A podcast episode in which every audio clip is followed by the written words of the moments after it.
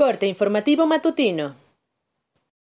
Esto es Mi Morelia Radio, el resumen preciso de los acontecimientos más relevantes con información del portal de noticias más grande de la región. Mi Morelia Radio. Bienvenidos. Este 29 de marzo de 2021, estas son las noticias.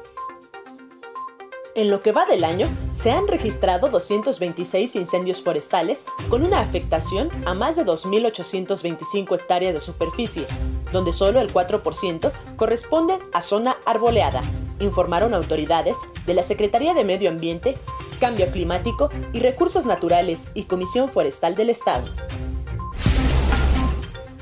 Para avanzar en la vacunación contra COVID-19 a adultos mayores, el Gobierno de México enviará al Estado un lote de más de 77 mil vacunas CanSino Biox para comenzar la próxima semana con su aplicación en 27 municipios.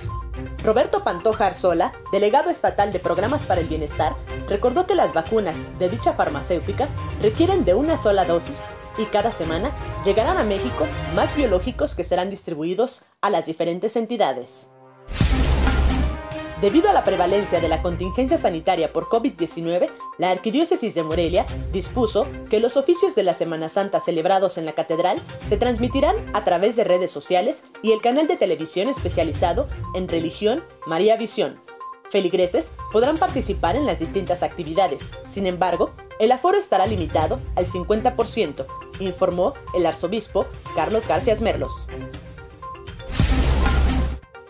El Estado sumó 124 nuevos contagios de COVID-19 y 18 defunciones, 7 de ellas en Morelia en las últimas 24 horas. La cifra histórica ascendió a 56.871 confirmados al virus y 4.958 víctimas mortales, con una tasa de letalidad de 8.72.